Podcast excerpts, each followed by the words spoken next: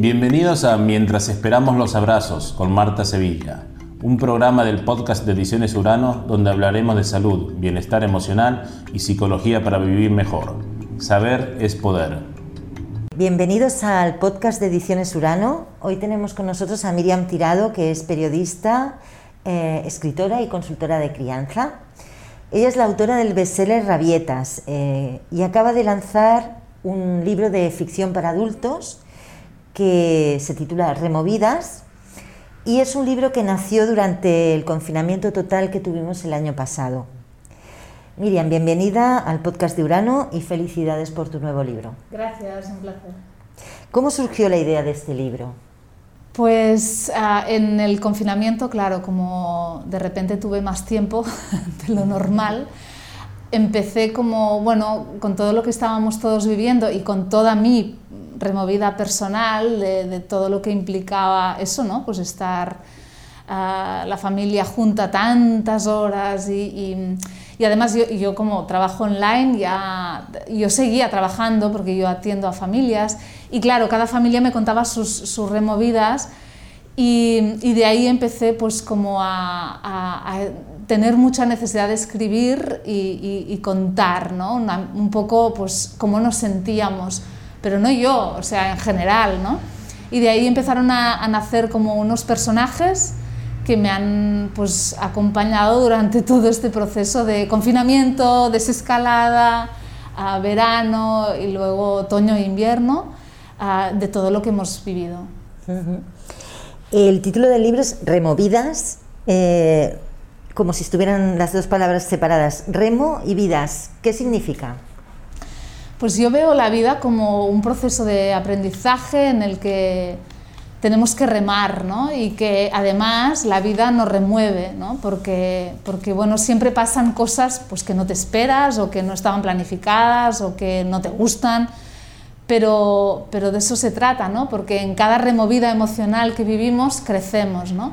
Y al final siento como que la vida es eso, ¿no? El remar para ir hacia adelante, pero permitiéndonos también removernos y aprender de, esas, pues esas crisis existenciales o vitales o, de pareja o laborales que vamos viviendo a cada momento. ¿no? Y, lo veo sí como una removida general, pero también eso, ¿no? que es pues, remar por la vida e ir aprendiendo.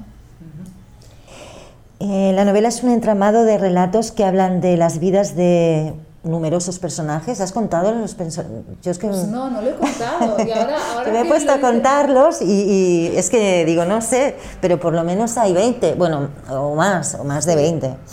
Y bueno, eh, transcurre a lo largo del año 2020, empezando por la Navidad de 2019, y es como un caleidoscopio de vivencias y emociones que sin duda a, cualquier persona en algún momento le va a resonar, porque son situaciones como muy familiares, muy conocidas, muy cotidianas. Eh, los pequeños detalles eh, cotidianos eh, a veces son mucho más importantes de lo, que parecen. ¿no? A veces nos dicen muchas más cosas de las que en principio podría parecernos. A mí es lo que me gusta al final, la vida cotidiana es la vida que vivimos cada uno de nosotros y es en las cosas, o sea, claro, tú puedes hacer, yo qué sé, puedes hablar de cosas, pues eso, ¿no? De ciencia ficción o de cosas como muy espectaculares, pero ¿a cuánta gente le pasa algo muy, muy, muy, muy espectacular, así, bueno, ¿no? Como, muy bestia?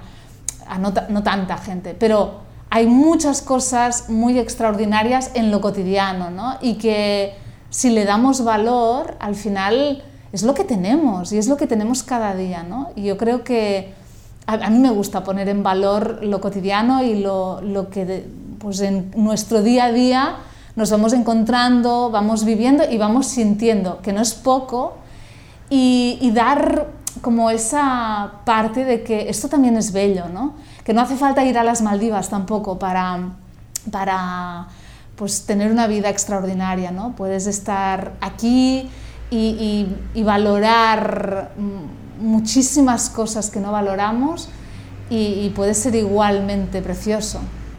Qué, bueno ese mensaje ahora, ¿no? que no podemos ir a ningún sitio y que tenemos que pasar todos los días eh, igual, eh, parece que un día sea la copia de otro, ¿no? Pero es verdad, si, si nos concentráramos en el valor de las pequeñas cosas, a lo mejor no se nos hacía tan difícil. Porque al final, si te fijas, lo que llamamos pequeñas cosas o lo cotidiano, ¿no? Al final es pues el amor, ¿no? Es el amor hacia los hijos, hacia los padres, hacia la pareja, hacia amigos, ¿no? Es, es el, compartir, es el, y, esto lo tenemos pues cada día, ¿no? La gran mayoría de personas tiene a alguien a quien ama o es amado por alguien y, tiene pues, relaciones y comparte cosas. Es verdad que ahora no puede ser como antes, pero, pero seguimos teniendo eso. Y si quitamos valor a eso, ¿no? Es como que, y al final, cuando te das cuenta, ¿no? Al final, en el confinamiento, por ejemplo, la gente cuando le preguntan qué has aprendido, ¿no?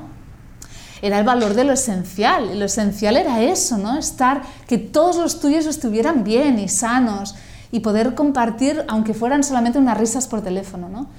Poder centrarnos en eso, de una forma en que resuene por dentro, yo creo que es, es muy bonito y, y, nos puede hacer sentir muchísimo más felices uh, de lo que a lo mejor nos puede parecer que somos. Porque claro, también ahora con el tema de las redes sociales, cuando ves cosas ¿no? de ahí afuera, pues es como mucho ruido y a veces puedes pensar que tu vida es, es un rollo porque no es como las que ves en las pantallas. Pero, pero si ponemos el acento aquí, podemos sentirnos muchísimo más satisfechos ¿no? y muchísimo más felices. Eh, la, los lazos familiares están muy presentes a lo largo de todo el libro. Eh, ¿La familia puede ser el principal de nuestros problemas? la familia es donde, en la familia es donde el, el, lo que somos, ¿no? el ser que somos, se ha ido estructurando. ¿no? Um, la personalidad, la autoestima, ¿no? especialmente de los 0 a los 7 años, es la etapa que más nos marca y eso se vive en familia. Esa etapa es, está marcada por, por unas necesidades vitales de los niños y de los bebés de uh, estar en contacto casi permanente con los adultos de referencia. Obviamente, o sea, es fácil de, de deducir que todo lo que hayamos vivido en esta etapa con nuestros padres o nuestros hermanos nos va a, pues, dejar una huella muy importante en nosotros. ¿no? Y en el libro es lo que intento transmitir ¿no? también, que, que, que esto, ¿no? que, que el darnos cuenta de dónde venimos, nos ayuda muchísimo también a sanar el presente, porque lo que no está sanado del pasado vuelve, ¿no? Y vuelve y se repite en el presente y a veces no tiene nada que ver con el ahora y el aquí, pero como no está sanado, pues va apareciendo, ¿no? Y nos vamos removiendo con las mismas historias que nos removíamos cuando teníamos pues seis años, ¿no? Y, y yo creo que sí, que en buena parte todo lo que nos ha ocurrido en la familia y lo que hemos vivido en la primera infancia, bueno, tiene una importancia brutal para los adultos que somos. Y si lo sabemos y si puede, podemos ser conscientes de ellos, podremos hacer algo al respecto, ¿no? Y, sanar y, poder luego, desde el adulto que somos, pues a vivir una vida más plena y más libre, no desde el cómo me criaron, sino del, bueno, quién soy ahora, ¿no? Eh, llega marzo de 2020, cierran los coles eh, y nos dicen que no abrirán hasta después de Semana Santa. Después no abren hasta después del verano, hasta el septiembre siguiente. Y yo, yo diría que la principal emoción que aparece en ese momento, que yo creo que es un momento que marca el principio de todo esto, eh, puede ser el miedo. Mm. Hubo mucho miedo, yo creo que sí, que hubo mucho miedo, hubo mucha incertidumbre, yo diría miedo e incertidumbre era lo que más uh, extendido estaba y yo personalmente los primeros días viví como una especie de estado de shock, ¿no? Es como me costaba incluso pues concentrarme, me costaba pues tomar una cierta distancia y prever cosas porque era como era tan bestia, ¿no? Nos pilló a todos tan mm, sin, sin bueno, sin poder imaginar qué es lo que iba como a ocurrir o lo que nos esperaba, que nos quedamos todos muy bueno, muy alucinados. Y luego, a medida que iba avanzando, ¿no? todo el mundo pensaba que iba a mejorar, pero ibas viendo que se iba alargando, alargando, alargando y eso provocaba una sensación de incertidumbre brutal, brutal. Y, y en el libro se ve, ¿no? o al menos he intentado reflejarlo. Sí. Eh, otro tema que me gusta que aparece en el libro, que no, no, dejas de lado, es el tema de los adolescentes, que yo creo que mmm, son algunas de las personas que peor lo están pasando en este momento, pero no nos acordamos mucho de ellos. Eh, se habla, sí, de la gente mayor, evidentemente, de la gente que tiene problemas con el trabajo, pero es que los adolescentes eh, es como si hubieran perdido todos sus referentes, ¿no? Su vida tiene que ver con las relaciones sociales y ahora mismo eh, no pueden, no pueden vivir esto, ¿no? Yo creo que fueron los grandes olvidados um, junto con los niños. Pero incluso cuando los niños se pudieron empezar a desconfinar, los adolescentes todavía no podían salir. Uh -huh. Y creo que luego, ¿no? al final, pues yo qué sé, ¿no? un niño pequeño vive muy en el presente y se adapta más o menos fácilmente a, a, a, lo que vino después, ¿eh? me refiero a la desescalada y tal. Pero claro, los adolescentes, ¿no? imaginamos los, los chicos y chicas que van al instituto y que han empezado en grupos nuevos, es que no se han visto la cara. Claro que los niños tampoco, ¿no? Los niños de 6 años um, tampoco, o de, o de segundo, de primaria, tampoco lo han hecho seguramente, pero la sociabilidad, la socialización en esta edad no es tan bestia como en la adolescencia, ¿no? Y el no poder salir, el no poder reunirse, la distancia social, el que no haya ningún lugar donde ir de fiesta. O sea, que no, no sé, antes pues los chicos salían, ¿no? El viernes por la tarde pues iban a tomar algo juntos, el sábado. Uh, yo creo que esto, bueno, está teniendo consecuencias, ya lo, las ha tenido, las, las tiene ahora y las va a tener muchísimo en el futuro, porque esto deja, deja huella y, y esa, ese aislamiento también ha provocado que muchos se hayan enganchado todavía más a las pantallas, cosa que es otro problema añadido que, que, hemos recibido después del confinamiento. Y creo que en el futuro vamos a ver las consecuencias, um, ya no físicas, pero sí emocionales, psicológicas, de, de, todo lo que han vivido estos adolescentes. Claro. Y el otro gran tema es la pareja. Eh, familia y pareja eh, son como el bastidor en el que se tejen todas nuestras emociones. ¿no? ¿Es así? ¿Consideras que es así? Bueno, um, claro, la, somos un animal, el, el, el, ser humano somos un animal social y nos gusta estar acompañados muchas veces, ¿no? Y entonces um, es como que, pues claro, muchísima gente vive en pareja. Y en pareja pasan muchas cosas uh, y en la familia que otra vez ¿no? nos llevan a, como a proyectar cosas que ya cada uno llevaba de antes, ¿no? Y dependiendo de, de la conciencia que hayamos puesto en eso, pues luego en la pareja se pueden reproducir roles o patrones viejos que no tienen nada que ver con el uno con el otro ahora y aquí, pero que vienen de, de una herencia, ¿no? De cómo, por ejemplo, de cómo era la relación de nuestros padres, ¿no? Porque eso que tú has visto de pequeño en una relación amorosa es lo que tú consideras que es lo normal o lo, o lo deseable. Entonces se acaba reproduciendo también el modelo en tu pareja, ¿no? Y si no le pones conciencia, pues a veces pues pasan esas cosas, ¿no? Y algunas de ellas pues salen en el libro. Pero sí, yo creo que también lo que ocurre en la pareja y en la familia es, es vital. Eh, hay muchas historias de amor en el libro eh, muy bonitas. Está la historia de, Dolo y Juan, por ejemplo, que se conocen eh, aplaudiendo desde el balcón. Me parece precioso. Y, y bueno, eh, también aparecen otra, otras historias sorprendentes de encuentros que quizá no se hubieran producido de no estar en esta situación. ¿no? Eh, es decir, que, que no, todo no, todo ha no, todo ha sido malo. Eh, podemos haber extraído eh, vivencias que, que, de otro modo no, no, hubiéramos experimentado. Yo creo que esto es, en, en, la vida ocurre, ¿no? Nada es todo bueno y nada es todo malo. Siempre hay el, el equilibrio, el yin y el yang, ¿no? Y siempre está todo y, y, y además junto, ¿no? Y en el confinamiento y en, en, la crisis del COVID ha ocurrido exactamente eso. Ha habido cosas horribles y que preferiríamos que no hubieran sucedido, pero también esto ha provocado cosas muy preciosas y en el libro yo quiero, o lo que he querido transmitir, es esta idea, yo soy optimista, ¿vale? Yo soy positiva y me gusta ver la vida como un aprendizaje en todos, ah, en todo lo que ocurre. Entonces, sí, a veces ocurran cosas que no te gustan, siempre, pero es que esto es la vida, ¿no? Y de estas cosas también aprendes mucho, ¿no? Y, porque me ha pasado, o sea, sí, ha, muerto gente a la que quería, he tenido crisis vitales, pero de todo eso siempre he sentido que yo cambiaba, ¿no? Y que salía reforzada o un poco más madura o un poco más, pues sabiendo más cosas de mí misma o de la vida, ¿no?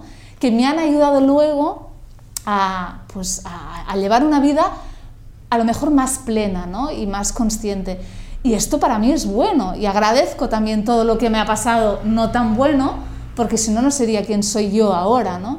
Entonces, creo que a, estos personajes les lo que he intentado es, transmitir cómo se transformaban a pesar de, las, bueno, de, la, de, los obstáculos que se iban encontrando en la vida, ¿no? Y que al final, ¿no? Tener esa sensación de que, bueno, mirado con perspectiva, ¿no? Podemos ver, dar valor también a esos momentos de dolor, porque de ese dolor han nacido cosas buenas también. Eh, a mí me encanta especialmente una escena y una frase que hay en el libro. Es la noche que Santi y Maya eh, pasan juntos, bueno, ya se han conocido, pero bueno, necesitan una noche simplemente de estar juntos, de acompañarse. Y cuando se despiertan ella le dice, ¿qué es esto nuestro? Y él dice, necesitamos saberlo. Y ella le contesta, no, necesitamos vivirlo.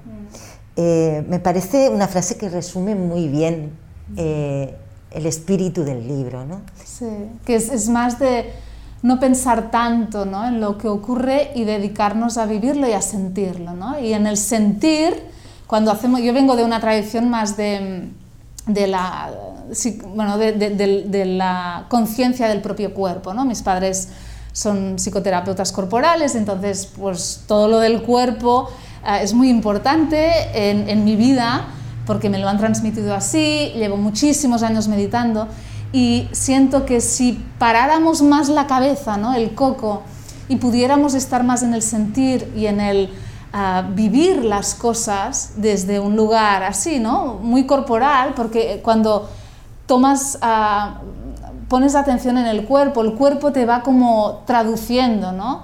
el, lo que ocurre. ¿no?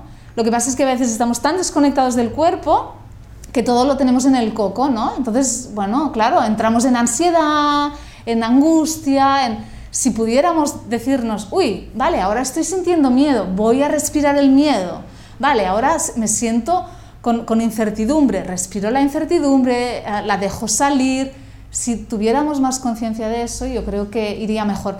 Y estos chicos lo que hacen es eso, ¿no? Es permitirse sentir y vivir algo sin necesidad de ponerle palabras sin pensarlo, sin entender eh, qué significa. ¿eh? Porque muchas veces entramos en el juicio, eso está bien, eso está mal, seré buena X, seré mal X.